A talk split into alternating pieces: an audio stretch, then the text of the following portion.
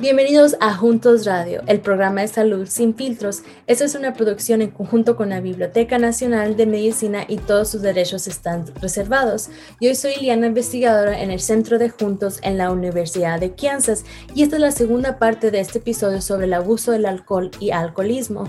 Y hoy nos acompaña nuevamente la doctora Gias Granado directora juntada en la oficina del director en el Instituto Nacional sobre el Abuso del Alcohol y Alcoholismo, que nos va a seguir platicando sobre esta enfermedad y cómo tratarla. ¿Y cómo sabemos si la cantidad que estamos bebiendo es demasiado? ¿Hay diferencias entre lo que debe beber un hombre y lo que debe beber una mujer, que ya se clasifica como que es demasiado? Biológicamente, las mujeres no podemos consumir la misma cantidad de alcohol que los hombres porque las mujeres no procesamos el alcohol de forma tan efectiva como los hombres. Eh, el, volumen de agua en nuestro cuerpo es distinto y la forma en que nuestro cuerpo funciona es un poco distinto y, eso hace que no eh, metabolicemos el alcohol y eliminemos el alcohol de una forma tan efectiva como los hombres. Entonces los números son muy claros y las mujeres deberíamos tomar menos que los hombres. Lo que nosotros consideramos números de riesgo y es importante aclarar que cualquier consumo de alcohol, aunque sea una vez a la semana, aumenta el riesgo. Hay estudios muy claros que muestran, igual que el cigarrillo, nadie, nadie nos va a decir que un cigarrillo al día es bueno. Aunque hay gente que dice que una taza de vino al día es bueno, nadie en este momento con la educación que hay, con la evidencia que hay, diría que un cigarrillo al día es bueno. La verdad es que no hay un número sano eh, de alcohol decir que hay una, taza al día, una, una copa de vino al día está bien, no es cierto. Tenemos muchísima evidencia que muestra que cualquier consumo de alcohol aumenta riesgos de cáncer, de enfermedad del hígado, de enfermedad del corazón, de, de arritmias y, como dije, daños en el cerebro que son, que son permanentes en muchos casos. Así que ningún consumo de alcohol es sano o es recomendado. Pero eh, el número que nosotros consideramos un número peligroso. Lo consideramos pues, peligroso porque es el número que muestra que el riesgo de cáncer aumenta tanto, que es similar a decirle a alguien que, que, está fumando todos los días o que está trabajando con asbestos o las cosas que son muy reconocidas como riesgos de cáncer. El alcohol es reconocido como un riesgo de cáncer. Y si una persona, una mujer, está tomando eh, siete unidades de alcohol a la semana y una unidad de alcohol es una, eh, una botellita de cerveza de 12 onzas de más o menos 5% de alcohol, o sea, la cerveza barata, eh, no las cervezas que vienen en las botellas grandototas o las cervezas que vienen con porcentajes de alcohol más altos, pero, pero la cerveza normal, una, una botella de cerveza de 12 onzas, esa es una unidad de alcohol. Así que si alguien se está tomando una cerveza al día eh, todos los días y es una mujer, ese es un consumo de riesgo. Se le está aumentando el riesgo de cáncer y está aumentando riesgos a la salud en muchísimas áreas. Si es un hombre y está tomando 14 unidades a la semana, o sea, dos cervezas al día, dos cervezas al día aumentan el riesgo de cáncer, de enfermedad del hígado, de enfermedad del corazón y de cambios en el cerebro.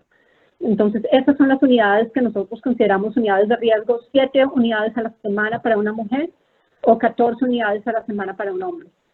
Em, así que la copa de vino y la otra unidad, por ejemplo, una copa de vino que son 5 onzas de vino, em, la, la, la, recomendación que nosotros oímos de vez en cuando de tomarse una copa de vino rojo con la comida, eh, realmente no es una buena recomendación porque una copa de vino rojo con la comida todos los días aumenta el riesgo de cáncer, aumenta el riesgo de arritmias, aumenta el riesgo de daño al hígado. Así que no son eh, unidades eh, sanas para una mujer y en el hombre dos copas de vino al día. Sería un riesgo para la salud. Ok, muy bien. Y ya cuando piensa uno que tiene uno un problema, ¿qué es la forma de tratamiento? ¿Dónde busca uno ayuda? Hay muchos sitios muy buenos eh, para buscar ayuda. Nosotros tenemos eh, eh, una página de web eh, que puede mostrar programas en todo el país. Uno solamente entra la información de, en dónde está viviendo y qué necesita y la página les da listas de programas en esas zonas. Eh, hay un grupo que también se llama SAMSA, que es em, eh, un grupo también, un, un organismo del gobierno para el manejo de, de sustancias y enfermedad mental. Eh, SAMSA tiene una página web muy buena que también muestra programas por todo el país en donde hay tratamiento para el, alcoholismo. La verdad es que hay grupos de alcohólicos anónimos por todo el país y en los grupos de alcohólicos anónimos eh, hay, lo que yo le digo a mis pacientes, porque hay mucha gente a la que no les gusta los grupos de alcohólicos anónimos, pero hay grupos muy buenos, hay gente muy buena en los grupos, hay grupos muy malos, hay grupos que causan mucha confusión mi recomendación es buscar varios grupos y atender varios grupos para ver si hay un grupo en que eh, uno siente una mejor conexión con la gente alrededor de ellos. Pero en esos grupos también hay muchísima información eh, para que la gente encuentre tratamientos y encuentre ayuda. Em, pero yo empezaría con el website de mi instituto, del Instituto Nacional de Abuso de Alcohol y Alcoholismo, o el website de SAMSA, que es eh, también un organismo del gobierno que tiene muchísima información en el tratamiento de, sustancias de abuso y de, de enfermedades mentales. Y ahora interrumpimos este episodio para escuchar un mensaje de nuestro patrocinador. En un momento regresamos. ¿Se ha dado cuenta que no todos los tratamientos nos funcionan a todos de la misma manera? Esto es porque no todas las personas son iguales. Sin embargo, la mayoría de los tratamientos no parecen ser diferentes. Antes no contábamos con la información suficiente para personalizar los tratamientos. Ahora sí, con programas como All of Us, basado en la medicina de precisión, que nos permite desarrollar tratamientos para las necesidades de cada persona. Para más información, visite la página joinallofus.org, que encontrará en las notas de este episodio. Ahora regresamos con Juntos Radio. Y a ese punto, como si uno ve que un familiar, un amigo está teniendo problemas, ah, ¿qué es el papel de uno como un familiar o amigo para ayudar a esa persona? La verdad es que es muy difícil eh, eh, porque realmente no es distinto cuando uno ve a la mamá que tiene diabetes y quiere comer con qué, en, que, en que hay que entender eh, que tienen una enfermedad y que necesitan apoyo. Y, me parece que nuestro, em, la forma en la que nos debemos comportar es nunca apoyar el consumo de alcohol, no ser la persona que facilita y que les da plata para la cerveza, pero por el otro lado, em, ofrecer ayuda sin ser muy crítico o sin llevar, em, sin causar culpas o sin causar muchos más dolores.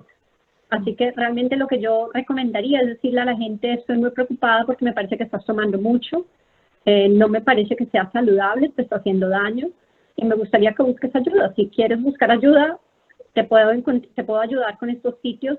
Como digo, hay varios links para todos los sitios. Eh, pero me gustaría que un especialista te vea y te ayuda, te ayude a dejar de tomar o a disminuir el consumo. Eh, hay pacientes que realmente tienen que dejar de tomar de forma completa, hay gente que puede disminuir el consumo y tener un funcionamiento mucho mejor, pero, pero dependiendo de qué tan avanzada está la enfermedad, hay gente que realmente tiene que parar el consumo y tiene que pararlo bajo guianza médica. Dejar el consumo de alcohol completamente y en esos casos necesitan ayuda médica, necesitan, hay medicamentos que ayudan, como digo, hay, hay pastillas muy buenas que hacen muy fácil dejar de tomar. Eh, y hay también eh, grupos de apoyo, hay terapia para dejar de tomar. Como digo, cuando alguien deja de tomar es posible que empiecen síntomas de ansiedad o depresión, así que todo eso se puede manejar y se puede controlar para que la gente pueda dejar de tomar de forma satisfactoria, sin tener ninguna complicación como familiar y amigo es recomendable ah, ayudar a la persona refiriéndolo a, un sitio web, como mencionó, o a un médico. Exactamente. Una buena opción es pedirles que hablen con su eh, médico de práctica general, con su médico internista o con su médico y pidan ayuda, porque la mayoría de los médicos saben que hay eh, varios tratamientos muy efectivos para el alcoholismo. Muchísimas gracias, ah, doctora, por estar aquí con nosotros. No sé si tenga algún comentario final para nuestra gente. No, solamente que eh, el alcohol no es una buena ayuda en un momento de estrés. Eh, en este momento de la pandemia y en este momento en que todos estamos en una situación tan difícil y en que hay tanto dolor, eh, es mejor no hacer las cosas peores eh, mezclando alcohol en, en, una situación que, que es ya tan difícil.